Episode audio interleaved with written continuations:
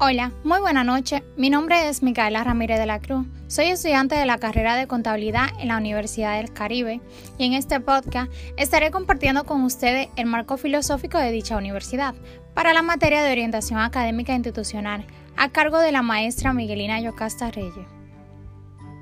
La filosofía de Unicaribe está enfocada en la formación y desarrollo integral con un ámbito humanista, tomando en cuenta los principios éticos y valores universales, y así poder mejorar las condiciones profesionales del egresado.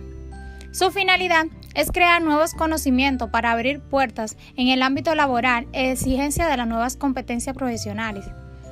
Unicaribe tiene como visión ser un organismo reconocido por su modelo educativo, por generar conocimiento de una manera innovadora. Proyecta como misión brindar una educación superior abierta, a distancia, y así formar profesionales a nivel de los nuevos tiempos.